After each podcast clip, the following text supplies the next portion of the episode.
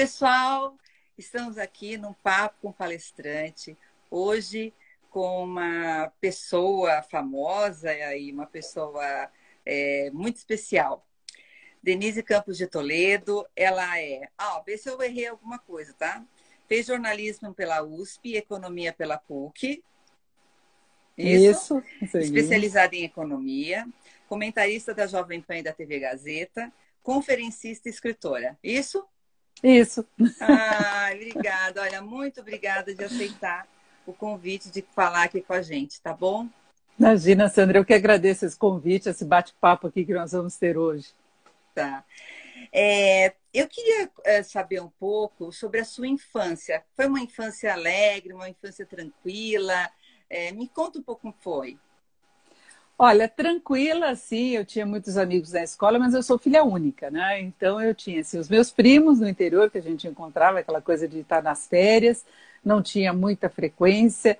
A, a infância foi bem tranquila, mas uh, não é uma coisa assim que eu lembro de grandes brincadeiras, de muita coisa assim, não. Era uma, uma vida mais certinha, né? O pessoal fala, ah, eu tenho lembrança daquelas brincadeiras de infância. Eu não tenho isso. Não é uma coisa que eu tenho uma recordação que, olha, eu queria voltar ao passado, aquela época leve. Não, foi uma coisa assim tranquila, sem grandes problemas, mas não é uma coisa que me inspire nostalgia. Entendi, entendi. Então vamos para a sua carreira. Eu queria que você me contasse um pouquinho como é que foi a sua carreira. Olha, eu comecei assim, eu, eu fiz jornalismo, né? Eu gostava muito de jornalismo. Para entrar, eu, eu fiquei assim com muita incerteza, porque eu tinha uma coisa na minha cabeça que era um negócio muito estranho, né? Que hoje eu vejo que os jovens muitas vezes não têm esse apego todo. Mas eu lembro assim, eu tinha na minha cabeça que eu não queria fazer cursinho. Eu falei, eu quero entrar na faculdade de cara, né? Então é isso, eu vou me esforçar. É, eu ia relativamente bem na escola, nunca fui assim, ah, ah brilhante, assim, mas sempre fui tranquila, nunca, nunca repeti, nunca tive problemas assim. E aí eu gostava muito de literatura, eu gostava muito de escrever.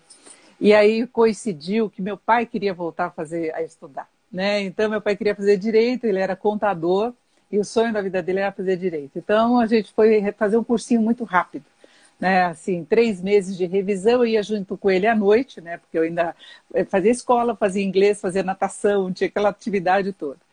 E aí no cursinho, como era um cursinho muito pequenininho, a gente tinha muito contato com o dono né? E, eu lembro assim, eu falava para ele, falava, olha, eu, eu, gosto muito de escrever, eu gosto muito de literatura, eu ia muito bem nas redações lá, eu falei, eu acho que eu não vou nem tentar jornalismo, né? No caso da USP, eu falei, porque é muito difícil, é muito, é muito concorrido. Aí ele falou, não faça essa loucura, você vai bem, vai bem. Você pode não gostar muito de física, de matemática, de química. Química eu até gostava, mas quando pegava uns números lá, esbarrava e depois foi acabando acabei caindo na economia. Aí eu peguei, prestei vestibular e eu fiz vestibular em tudo quanto é lugar. Né? Eu fiz assim na FAP, na PUC, na Casper Libero, em tudo. E aí eu passei em todos. Foi muito engraçado. Eu tinha 17 eu, anos. Que maravilha! e eu tinha 17 anos isso na época. Isso então, porque assim, você não era CDF. Ah, era exatamente. Eu achava que eu não ia passar. Eu tinha na minha cabeça que eu não ia passar, eu falei, cursinho eu não faço, não vou ficar um ano fazer cursinho. Então eu tive assim, por exemplo, na FAP eu fiz publicidade, aí no Mackenzie eu, eu fiz um outro curso, que acho que era literatura na época. Eu falei, em algum eu vou fazer, depois eu vejo o que eu vou e se eu vou para o jornalismo mesmo. E aí passei. É, e aí foi ah, tranquilo. Parabéns, meu, que legal. E, e, aí foi engraçado, porque na, na ECA, na USP, de manhã o curso é uma coisa assim, era muito das pessoas discutirem política, economia. Eu não sei se é a formação do pessoal que chegava lá, é. É, era assim, a gente tinha, ficava no campus, assim, no gramado, e a gente podia ir naquela piscina e a gente discutia assuntos muito sérios, né? Era uma coisa maluca. E aí eu comecei a gostar de economia. Né? Tinha um amigo meu que fazia economia também, eu comecei a pensar nisso. Aí no ano seguinte eu prestei vestibular para economia. E aí eu entrei na PUC. Tá. E aí depois de uns dois anos eu entrei numa. Pintou um, um emprego que eu vi um anúncio uh, de estagiária numa agência de notícias pequena, hum. que era de economia, que mandava textos para o interior. Era, era de um jornalista da Folha na época, era Mauro Rubens de Barros. E eu fui para lá e eu comecei a escrever e ele foi delegando as coisas para eu fazer, né? Então eu peguei aquela prática de texto ainda. de economia, é, eu ia estudando ainda, eu fazia economia à noite, né? Fazia de manhã a, a USP, aí jornalismo, simultaneamente, e eu fazia e trabalhava tarde lá com ele. E fui ficando. Que forçada, que forçada. Mas é, era muito gostoso. E aí a coisa era completamente diferente, eram mundos diferentes. Porque de manhã, ah, lá na USP, era aquela coisa muito filosófica, entre aspas, a gente discutindo. À noite, o pessoal que fazia economia era um pessoal muito prático, que era aquele pessoal que trabalhava, queria o diploma para prosseguir na carreira, para conseguir avançar mais. Então, era coisa muito mais certinha né? Enquanto eu cursava economia. E aí eu fui, e, e tinha sei, uma certa preguiça, né? Porque eu tinha um horário totalmente lotado. Do, na hora do almoço eu fazia ginástica, fazia natação. É, e a PUC era em frente à minha casa. Então era uma tentação eu sair da aula para ir para casa, que era uma coisa eu via, né? da, da PUC eu via minha casa, que era em frente. Né? Então foi assim, e aí eu fui seguindo. E, e, continuei nessa agência de notícias, aí fui pegando frilas para fazer outra coisa. Eu nunca tive restrição, eu escrevi em revista para cachorro, eu é. escrevi em revista de publicidade, eu fui fazendo as coisas acontecendo. Depois eu fui para o Estadão, na revisão do Estadão. Aí eu fiquei só três meses, já fui para o Jornal da Tarde, entrei em economia, e aí eu considero que foi o um momento profissional mesmo. Porque é, aí tinha registro, aí eu estava trabalhando na editoria de economia. É. É, então era diferente. Então, o Jornal da Tarde era aquilo que você, se você escrevesse menos de 60 linhas, você estava fazendo corpo mole. Eram matérias grandes. Eu lembro que na segunda-feira, principalmente, a gente tinha aquelas matérias de página inteiro. E foi uma delícia trabalhar no Jornal da Tarde, sabe? Eu aprendi muito naquilo, eu fiquei muito tempo no Jornal da Tarde. Junto com o Jornal da Tarde, eu fui para a Rádio Dourado, que era do mesmo grupo, sim, sim. que lançou um programa que era o Lucros e Perdas, né, que eu fiz por alguns anos. E aí a, a, opção profissional foi quando minha filha nasceu. Né? Porque o Jornal da Tarde, é, pela forma como trabalhava, a gente saía tarde mesmo Jornal da Tarde. Ele não tinha horário para fechar, tinha plantão de fim de semana. Então você tarde. entrava às duas e, e, Deus mandava a hora que você tinha que sair, né? Então você ia lá até 10 da noite e tal, e não tinha essa rotina. Aí eu continuei na Rádio Dourado, né? E um tempo depois eu fui para o SBT né, a primeira vez é, para trabalhar com o Boris Casoy, e eu confesso que foi meio traumático. Né, a minha estreia em TV, porque foi assim, eu combinei com eles, eu nunca tinha colocado a cara mesmo, né? Rádio naquela época era rádio só. Então você ficava nos bastidores, tinha, rolava também o nervosismo assim na estreia e tal, mas passou. Agora, eu quase não testei. E eu fui para o SBT, menina, era um nervoso, eu entrar ao vivo era um dos principais jornais do país, junto com o Boris Casoy. Aquilo eu tremia, era terrível. Eu fiquei um ano lá. Uh, foi difícil, né? Confesso que foi difícil. Eu tinha um bebê, né? Tudo junto, tudo misturado. É, não é fácil. E aí, por aí a carreira foi. Agora, não foi nada muito planejado, viu, Sandra? É uma coisa assim, as pessoas às vezes me perguntam, falam, olha, você tinha essa determinação na sua vida? Não, eu gostava muito de escrever, né? Eu adorava escrever, tipo o Jornal da Tarde. Eu acho que eu teria continuado lá até acabar o jornal, se não fosse essa mudança de vida, porque eu tinha um bebê e não dava para conciliar o horário no momento. Né? A minha família morava no interior, então eu não tinha esse suporte. Eu que tinha que resolver toda a situação. Então eu fiz opção pela rádio, fui para a TV por acaso. Né? Não é uma coisa que eu planejei, ah, meu sonho era televisão, meu sonho era rádio. Não, eu queria jornalismo porque eu fui me encaixando profissionalmente, que eu achava legal você passar informação, aquela agitação, aquela investigação de você ter a informação e analisar. Eu, eu, eu sempre gostei muito disso. E foi indo, e a carreira foi indo nesse, nessa sequência, e vai mudando de um lugar para outro. Eu enfrentei toda a crise da manchete quando eles pararam de pagar o salário, eu segurei lá firme. Eu trabalhei numa consultoria, que era na Tendências Consultoria, que aprendi muito, fiquei dois anos com ele com eles lá, que foi quando a, a, a manchete não estava pagando, eu continuava com vínculo, né, até que foi transferida para a Rede TV, que também eu fiquei dois anos lá, mas paralelamente a Tendências, agora Tendências era assim, era com Mailson da Nóbrega, Gustavo Loyola, Natan Blanche, aquilo era uma aula, é. era uma aula, sabe, assim, diária, a gente tinha é reuniões que eram iguais, iguais às do Copom, né, para definir taxa básica de juros, então se fazia todo aquele estudo uh, do porquê de se mudar os juros, de se alterar os juros. Foi época de crise cambial, eu estava lá, então sabe que você está mergulhada assim, na, na, coisa, foi uma experiência muito boa. E aí começaram a surgir palestras, né? Porque eu era comentarista, era analista. O que eu ia, é, era o que eu ia te perguntar. Foi em que ano, mais ou menos, começaram a surgir as palestras? Você lembra? Olha, por volta de que 2010, 2010, por aí, Pode. acho. 2008, por aí, 2000, 2008, acho por aí. Eu acho que aí começaram as palestras, tinha muita coisa setorial. Né? Eu Sim. tinha muito contato com os empresários na, pela Rádio Dourado de início, pelo lucros e perdas, depois fazendo entrevistas. Né? Eu passei pela CBN fazendo comentários. Eu trabalhei na TV Cultura um ano também antes de ir para a Manchete. Pelo SBT eu passei três vezes. Né? A segunda vez já foi bem mais tranquila, mas aí depois teve toda aquela revolução do jornalismo lá, é aquela coisa mais instável, né? Sim, sim. Aí eu fiquei lá alguns anos, depois eu, eu fui, saí, aí voltei para o SBT também com um novo projeto, né? quando eles lançaram um novo jornal, que tinha o Joseval Peixoto, que já era da Jovem Pan, apresentando também. Aí eu retornei né? E agora eu estou na TV Gazeta, na Jovem Pan, eu resolvi escrever um livro porque tem esse lado de finanças pessoais que eu gosto muito também, porque Outro tem a macroeconomia, então. Né? o livro é, é Assuma o Controle das Suas Finanças. Né? Ah. Eu quero até escrever um outro, mas falta tempo nessa agenda maluca. Né? Então você faz palestras, eu escrevo Não, essa, também é, para sites. É difícil. Esse livro, Assuma o Controle das Suas Finanças, já é um livro que você editou, já, não foi? Já, já, foi publicado. Tá, tá assim, que eu, eu fui na, no lançamento. Exatamente, não. E, eu, e a ideia sempre foi fazer um outro, agora na rotina do dia a dia, não foi nem tão difícil. O dia que eu sentei e falei, agora eu vou fazer o livro, ele saiu rapidamente, porque é uma coisa que eu tinha muito contato, né? Essa coisa de tá. finanças pessoais, de aplicação financeira. Então, não era tão difícil. Agora, a, a minha rotina ficou pior depois. Né? A, a, coisa assim de você não ter tempo mesmo, e tem palestras, e tem compromissos. Além da rádio, eu escrevo em site, aí eu faço a, a, palestras e, e, programas, aí algumas coisas setoriais, e fica meio complicado. Né? É. Né? Você ter tempo para um livro, você definir.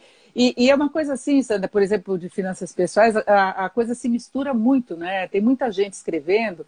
E aí um negócio que me incomodou, por exemplo, quando eu lancei o livro, que chegava em algumas livrarias, ele estava lá como a, a coisa de, de auxílio, sabe, de autoajuda. Não era isso, eu assumo o controle ah. das suas finanças. Eu estava falando da parte financeira. Eu chegava na livraria, estava de autoajuda. Eu falei, não é autoajuda, é um negócio de programação financeira mesmo, né? Sim, sim. Então, tem livro tem essa complicação de lançamento, sim. de toda a estrutura, porque não é só você escrever. Depois você tem que falar do seu livro, você tem que participar de eventos, né? Então, é, é, é isso, é, é todo o processo que envolve. Então, eu ia até perguntar sobre o livro, né? Porque essa coisa de finanças pessoais, todo mundo precisa. Todo mundo precisa. As pessoas acham que não precisa. Mas, sabe, para ter uma noção, eu acho até que tinha que ter uma é, aula sobre isso, sabe? Assim, no ensino médio, para as pessoas terem um pouco de noção, né, de finanças pessoais, né, Denise? Agora, tem uma coisa meio instintiva que eu acho também em finanças pessoais, viu, Sandra? Porque não basta você saber, você tem que aplicar isso. É. Né? Então, é, é, outra coisa. Eu é. acho que é uma coisa de formação mesmo, porque você vê muitas pessoas que têm toda a instrução possível, que têm formação na área de economia, que sabe exatamente o que deve fazer, que trabalha em instituição financeira e que não consegue economizar e que não consegue planejar nada. Vai do jeito coisa, que vai. Não. Então é uma coisa muito, acho que, de formação pessoal também. E aí você pega é. uma pessoa que ganha um salário mínimo, que tem um salário baixíssimo, dificuldades imensas, a pessoa consegue comprar uma casa, ela consegue viver bem, ela consegue fazer os filhos estudarem ganhando muito pouco. Então, é. essas pessoas é que têm uma aula a dar, assim, mas é uma aula de vida. Eu acho que tem muito Sim. de posicionamento. Isso. É, Denise, você é uma pessoa que tem muita bagagem. Então, eu imagino que você é, consiga, dentro da economia, falar sobre várias coisas. Então, se o cliente pede eh, macroeconomia, microeconomia, é, finanças pessoais, você fala tranquilamente, você se adequa tranquilamente a todos esses temas, né? Eu tenho que acompanhar tudo, né, Sandra? Quando a gente faz análise, por exemplo, de PIB, você vai lá fazendo análise de todos os setores, do que aconteceu, das projeções, a gente acompanha todos os indicadores de atividade, então você fala de inflação, de planejamento financeiro, eh, de projeções de juros, de política do Banco Central, de crédito imobiliário. Né? As coisas estão muito interligadas e acaba pegando a política também. Né? Então, eu falo de economia, mas também eu tenho que acompanhar a política, porque as duas coisas estão muito juntas. Você tem uma postura de governo, você tem uma postura de base de governo, você tem uma postura do Congresso em relação aos projetos que estão sendo discutidos. Então, eu entrevisto muitos deputados, senadores que trabalham diretamente com medidas. E, e, na Jovem Pan, por exemplo, eu tenho um jornal Jovem Pan que fala de tudo, é um jornal amplo. A gente tem economia também no jornal, mas tem política. Nós temos falado muito de pandemia, de saúde, de vacinação. Então, abriu muito né, o horizonte do que eu falo. E na Gazeta também, as entrevistas não são mais restritas apenas à economia. Agora, a economia é a minha formação básica, é uma coisa que eu gosto e que eu acompanho muito, muito de perto. Então, quando você faz uma projeção macro, você tem que saber setorialmente o que está acontecendo no setor de serviços, no turismo, ah, nas, nos vários ramos industriais. Você vê agora que tem um desequilíbrio entre oferta e demanda, pressões de preços, tem que acompanhar o comércio internacional, cotações no exterior. Aí você tem que acompanhar as eleições nos Estados Unidos, pacotes que saem na Europa. Então, abriu muito. Antes era uma coisa muito segmentada. Né? Quando eu comecei, por exemplo, no Jornal da Tarde, a economia era aquilo mesmo Sabe, você não fugia muito daquela rotina. Agora não, é, é tudo muito interligado, tem uma globalização de temas também. Não, e, e você fala de um jeito muito gostoso. Quer dizer, as pessoas entendem, né? Quer dizer, é, é um, um assunto uh, mais complicado, mas eu já assisti sua palestra e dá para entender. Uma pessoa leiga, vai, vamos dizer assim. Muito, muito. É, a gente tenta. A, a, gente tenta porque o alcance de rádio e TV é muito grande, né, Sânia? Então você está falando tanto Sim. pela pessoa que está de passagem lá, que está pegando uma informação geral e de repente esbarra da, no teu comentário de economia. Né? Então a pessoa tem que entender o que você está falando. Né? Você tem que traduzir a linguagem, tem que tomar cuidado, porque a gente está acostumado com alguns termos que para a gente é muito rotineiro. Eles são rotineiros, assim, você usa a qualquer momento, mas que as pessoas não sabem o que é, né? Então parece que você está falando grego. Sim. Então precisa tomar muito cuidado com isso. E o público é diversificado. Então você fala para várias classes sociais, o rádio, TV, que nem jornal, o cara vira página e não quero ler economia, não vou ler economia. Agora, quando você está ouvindo um jornal, por exemplo, na rádio, no carro, você vai, vai deixar. Se entrar alguém muito chato lá para falar de coisas que você não entende, você muda. Você vai ouvir Sim. música, né? É, é verdade. Olha, você teve vários prêmios, mas eu queria falar sobre o prêmio ESSO, que é um dos mais importantes. Você ganhou vários, mas eu queria saber, foi um divisor de águas na sua carreira ter ganho o prêmio ESSO? Olha, foi, foi estranho, porque foi logo no comecinho, foi no foi, começo. É. Acho que foi o primeiro é. ano que eu estava trabalhando, foi no Jornal da Tarde a equipe. Nós juntamos a equipe, Júlio Moreno era editor de economia na época. O Júlio é fantástico, assim, acho que foi o melhor dos chefes que eu podia ter de início, né? Uma pessoa que te abria espaço. E ele dividiu as pautas todas, porque na época o governo, foi do governo Sarney, eles não queriam aplicar uma correção na tabela do imposto de renda. E isso fazia uma diferença brutal. A gente vivia numa época de inflação muito alta. Então, você não corrigir significava um aumento pesadíssimo de carga tributária. Então, nós começamos uma campanha contra isso, pegando os vários aspectos. Imposto de renda era uma coisa seríssima naquela época, né? De imposto de renda. Hoje a gente vai engolindo o fato de não ter correção há muito, muito, muito, muito tempo, né? Virou uma prática normal. Mas naquela Sim. época era uma coisa assim, com a inflação da forma como era, uma coisa que se cobrava muito. E a, a campanha era Diga Não ao Leão, né? Ai, que era exatamente para forçar a mudança. E nós conseguimos, né? E o governo mudou. E ele corrigiu. E aí a equipe toda ganhou, né? Não foi um prêmio só meu, foi a equipe toda que ganhou naquela época o prêmio ESSO. Eu lembro que nós fomos fazer um jantar no Cadoro para comemorar com, com o valor chique. do prêmio. Era chique. Agora não foi o divisor de águas por causa disso, eu era nova demais, era sabe? Nova, Aquela coisa, você não tinha muita dimensão da coisa. Do sabe? Era, eu né? acho que, por exemplo, no ano passado que eu ganhei vários, eu acho que naquele momento foi uma satisfação enorme, porque Sim. hoje você tem uma quantidade muito maior de comentaristas, de comentaristas muito competentes. Concorre né? A concorrência está maior. A né? concorrência é muito maior. Então você tem nos vários veículos, em rádio, TV, jornal, muita gente boa falando de economia. E aí, quando você ganha ah, quatro prêmios no mesmo ano, para mim, eu acho que a satisfação no ano passado foi muito maior sabe, do Comunique-se, que eu ganhei dois, do Prêmio Especialistas, dos mais admirados da economia, uh, e alguns são indicados por jornalistas. Então, Bacana. é o pessoal da tua área mesmo indicando. Então, foi uma satisfação imensa. Agora, eu, eu acabei de ganhar também, mais uma vez, o Prêmio Especialistas na área financeiro. Então, eu acho que hoje eu sinto mais. Naquela época era muito assim, eu estava naquele embalo de começo de carreira e foi Sim. um prêmio dividido. Né? Então, a equipe toda Sim. trabalhou. A gente trabalhou direto fazendo matéria, e o Jornal da Tarde dava espaço para a gente fazer muita matéria. Sim. Né? Então, foi, foi isso. Mas foi uma coisa muito gostosa de começo. Gente, nossa, primeiro. Imagina. Eu, a gente, eu queria falar sobre a nossa chamada, que é como será a economia uh, pós-pandemia que você escolheu falar um pouquinho sobre isso. Você poderia falar? Tem como a gente saber mais ou menos como é que vai ser isso aí? Olha, primeiro a gente tem que esperar que se tenha um pós-pandemia mesmo, né? Porque Sim. pelo jeito a gente vai começar 2021 ainda com esse problema pela frente, não é? A, a gente vê esse aumento preocupante do número de casos, várias cidades impondo aí restrições. Eu acho que com razão, eu sou quem defende restrições, claro que com critérios. Ah, claro que eu entendo as, os problemas que isso traz para o empresário, né? mas é uma questão de vida, né? de as pessoas não ficarem doentes, é um negócio muito sério. Eu, no dia a dia, tenho muito medo, já fiz muito exame para saber se não tem Sim. contágio porque eu faço entrevista, a gente mantém uma distância, mas as pessoas estão sem máscara. Quando a gente fica no estúdio, a gente fica sem máscara e de repente você esbarra, né? Eu entrevistei o Boulos, ele dois dias depois confirmou que estava com isso. Eu fiquei com um colega no estúdio falando da morte do Maradona, no mesmo dia à noite confirmaram que ele estava.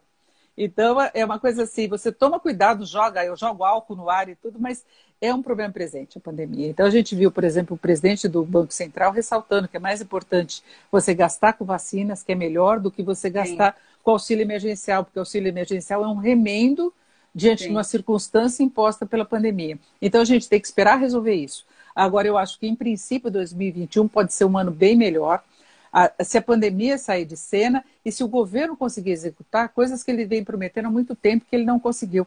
Eu acho que fica uma frustração. Tudo bem que a pandemia desarticulou programas econômicos, tudo que se pretendia fazer, teve trabalho remoto na Câmara e no Congresso, mas quando a gente pega, Sandra, a gente viu mobilização do Congresso, por exemplo, para temas importantes. Então, eles conseguiram avançar com o marco do saneamento que estava lá há muito tempo, saiu o Fundeb, que é importante para a educação. Nós tivemos votações importantes. Eu acho que faltou mobilização por parte do governo para levar adiante aquelas matérias que são mais relevantes à economia. O governo não conseguiu aprovação do orçamento do ano que vem. Né? Ele não conseguiu aprovação da PEC emergencial, que tinha sido apresentada antes da pandemia, no ano passado. Então, isso já era para ter sido votado há muito tempo, que é uma coisa que dava espaço para o governo trabalhar melhor o orçamento, uh, para uh, acionar gatilhos que permitem redução de despesas, se ele precisar. E essa questão de ajuste das contas públicas não é uma coisa teórica. O mundo todo observa a capacidade de o um país bancar a dívida de o país honrar os compromissos, de ter recursos para estimular mais os investimentos. A gente está com nível de investimentos muito baixo, em torno de 15% do PIB. Isso é pouco para alavancar a atividade econômica para valer. A gente teria que chegar a uns 20% do PIB. Então, o Brasil pode sim destravar essa pauta relacionada às contas públicas, respeitar teto de gastos, conseguir fazer o ajuste fiscal, cumprir a meta do ano que vem, estabelecer um clima de maior confiança. Isso vai atrair investimentos para o Brasil, vai atrair investimentos para concessões, para as privatizações que nós estamos aguardando que aconteçam também. Não vai chegar tudo que Paulo Guedes tinha dito, mas muita coisa pode acontecer sim. O Brasil ele tem um potencial enorme porque a gente tem um imenso mercado consumidor. Nós até que passamos relativamente bem sobre a pandemia, o governo gastou bem. Né? A gente cobra uma eficiência maior, mas o auxílio emergencial foi muito importante. Agora foi uma iniciativa do Congresso. É importante ver isso daí e no final, para poder dar a jogada final e ficar com a fama, o governo ampliou o valor para 600 reais e isso aumentou muito o custo e o alcance é. do número de pessoas que receberam também foi muito grande, não Sim. tinha necessidade disso tudo. Você conhece gente que nunca teve emprego, que nem estava procurando emprego, mas entrou lá é. cadastrado como desempregado e recebeu. É. Né? Então, teve isso, eu conheço pessoas de mais, de mais, de uma pessoa na mesma família recebendo, e, e gente que não estava trabalhando antes, não Sim. foi atingido pela pandemia. Então, eles gastaram 50 bilhões por mês naquela fase de 600 reais, isso aumentou muito rombo das contas públicas, mas teve aquele programa de emprego e renda com redução de jornada que ajudou a segurar o emprego formal bastante, o informal é que foi mais prejudicado. Então, eu acho que a gente tem um mercado consumidor potencial que atrai os olhos de, das empresas pelo mundo. Nós temos carências na área de infraestrutura, que abre um espaço enorme para investimentos, como na área de saneamento. Tem o marco do gás, que está para ser concluído também, que também pode atrair muito dinheiro. Ah, o setor da construção segue muito bem, então a gente vê que tem muita disposição para consumo interno e consumo planejado, compra da casa própria mesmo. Nós estamos com juros muito baixos, então, se você tiver estabilidade, a gente pode continuar com juros baixos. E se tiver confiança, é, esse nível de juros é repassado com mais intensidade para o custo do crédito. E isso ajuda também a economia a crescer. Então, tem muitas coisas boas. O Brasil tem oportunidades enormes no exterior. O agronegócio foi muito bem, mesmo com a pandemia. Né? Nós até pagamos a conta de parte de, disso, porque eles exportaram muito, os preços subiram é. no exterior e a gente pagou mais caro aqui também mas Sim. o setor como um todo conseguiu manter a atividade. Então foi uma coisa muito positiva. Então eu vejo um potencial enorme de o Brasil dar muito resultado. Né? Agora, é, é horrível você acompanhar essas cabeçadas políticas de dia a dia, o interesse político se sobrepondo a votações que são relevantes, sabe? Agora a gente vai ter eleição para a presidência da Câmara e do Senado, o governo entrou com tudo, defendendo aqueles que podem representá-lo, não apenas em pautas econômicas, mas de pauta de costumes. Né? E, e, aí a gente não sabe se isso vai, vai pesar muito no começo do ano, mas eu acho que potencialmente o Brasil pode crescer, pode ter um crescimento sustentável. A gente há muito tempo é uma grande promessa, né, Sandra? É, é verdade. é isso. É verdade.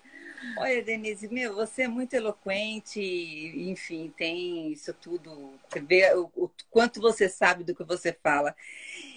eu queria que você me falasse o que, que te faz feliz que me faz feliz? É. Olha, eu, eu, gosto muito de estar com a família, assim, a família mais ampla, isso me, faz, me deixa muito feliz, né? E no Natal a gente está fazendo todos os planos para conseguir ficar junto com o distanciamento. Então, é junto com o distanciamento, no interior, na chácara, aberta, porque a gente sempre passou junto. Então Sim. é uma coisa assim de, de estar junto. Eu nasci em São Paulo, mas a minha família é de, de Socorro né? E a gente gosta muito de ficar junto. Eu tenho muitos primos, né? Eu sou filha única, mas eu tenho muitos primos.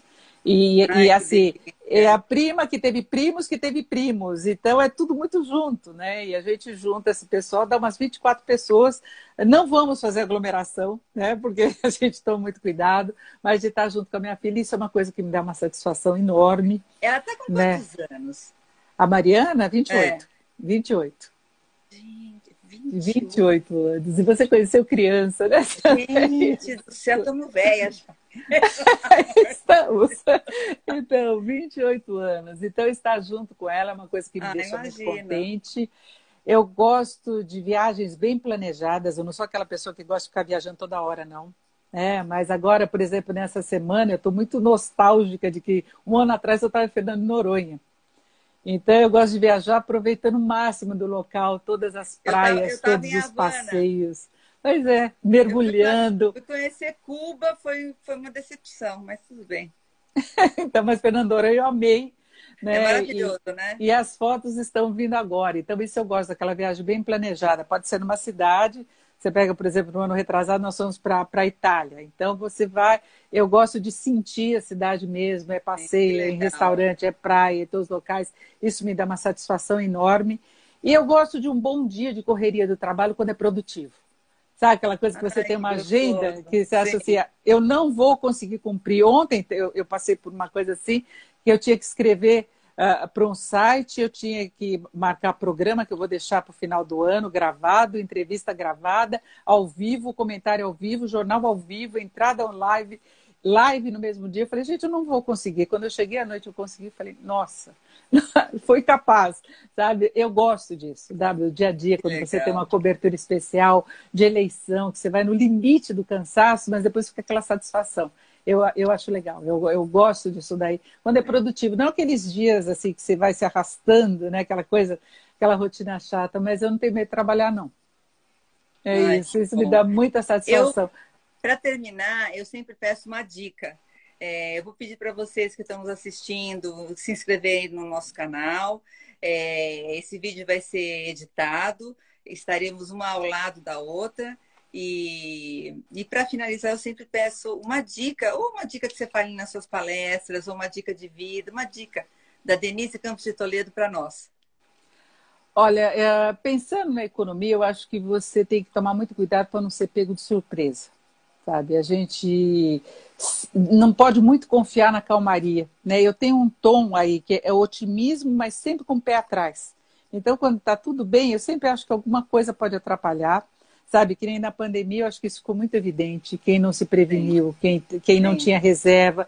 Você viu, assim, empresas que contavam em, em seu sucesso para sempre e que, de repente, tiveram que fechar, porque não tinha uma reserva financeira, porque não Sim. conseguiram suportar pagamento de salários. Eu vejo muito restaurante, que você tinha aqueles restaurantes imensos, com filas, que você falava, nossa, ele vai fazer 100 anos esse restaurante, nada é. vai conseguir quebrar, fechar. E, de repente, fechou.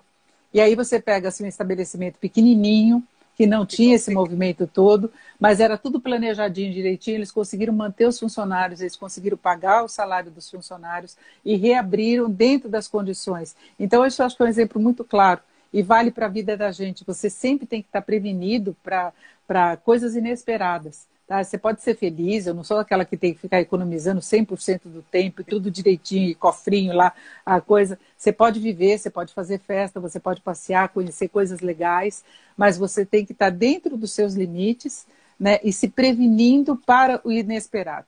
Então, acho que isso é importante, é você ter um planejamento e não se apegar a algumas coisas que, que, que possam te atrapalhar, sabe? Você ter que enfrentar, por exemplo, se o teu negócio não está dando certo, Sabe, como é que você abandona e larga e sai feito maluco trocando a coisa? Eu não, não, não partilho dessa ideia. Mas você pode repensar os seus planos para você buscar segurança em uma outra coisa. Sabe, você tem que redirecionar, não insistir num erro, não, não insistir no que não está dando certo e sempre tentar garantir uma proteção. Sabe, você tem que ter uma reserva estratégica. É, é assim, uma coisa no, no pessoal. Depois de um susto que eu tive lá atrás em relação ao emprego, nunca mais eu tive um emprego só, Sandra. É isso, sabe? É. Esse tipo de coisa. Nunca mais, sabe? Eu quis ficar descoberta. Sabe? É sim. isso aí. É, é, é, ter pé no chão. Sim, sabe? sim. É no, ó, vai dar certo, tá tudo legal, vamos embora. É isso aí. Não, eu não, não sou assim. Eu tenho o pé muito no chão. É isso. Para não ser pego de surpresa. Obrigada. Olha, maravilhoso. Você nos ensinou muito. Te agradeço a sua participação. Eu que agradeço um esse papo enorme. ótimo aqui. Beijo, beijo, beijo a todos que nos acompanharam e que venha um 2021 ótimo e com vacina, pelo amor de Deus, né? por favor. isso mesmo, com vacina para todo mundo, sem essa trava na economia, com crescimento, emprego e saúde para todo mundo, sucesso. É, é, eu desejo tudo de melhor a todos e para você também, Sandra. Muito carinho para você. A gente se conhece há muito tempo. Obrigada pelo convite. Obrigada, obrigada. Tchau, tchau. Tchau, tchau. As humans, we're naturally driven by the search for better. But when it comes to hiring, the best way to search for a candidate isn't to search at all. Don't search, match with Indeed. When I was looking to hire someone, it was so slow and overwhelming. I wish I had used Indeed. If you need to hire, you need Indeed. Indeed is your matching and hiring platform with over 350 million global monthly visitors, according to Indeed data, and a matching engine that helps you find quality candidates fast. Ditch the busy work. Use Indeed for scheduling, screening, and messaging so you can connect with candidates faster. And Indeed doesn't just help you hire faster. 93% of employers agree Indeed delivers the highest quality matches compared to other job sites, according to a recent Indeed survey. And listeners of this show will get a $75 sponsored job credit to get your jobs more visibility at Indeed.com slash podcast. That's Indeed.com slash podcast. Terms and conditions apply. With the Lucky Land slots, you can get lucky just about anywhere. This is your captain speaking. Uh, we've got clear runway and the weather's fine, but we're just going to circle up here a while and uh, get lucky. No, no, nothing like that. It's just these cash prizes add up quick. So I suggest you sit back, keep your tray table upright, and start getting lucky. Play for free at LuckyLandSlots.com. Are you feeling lucky? No purchase necessary. Void where prohibited by law. 18 plus terms and conditions apply. See website for details.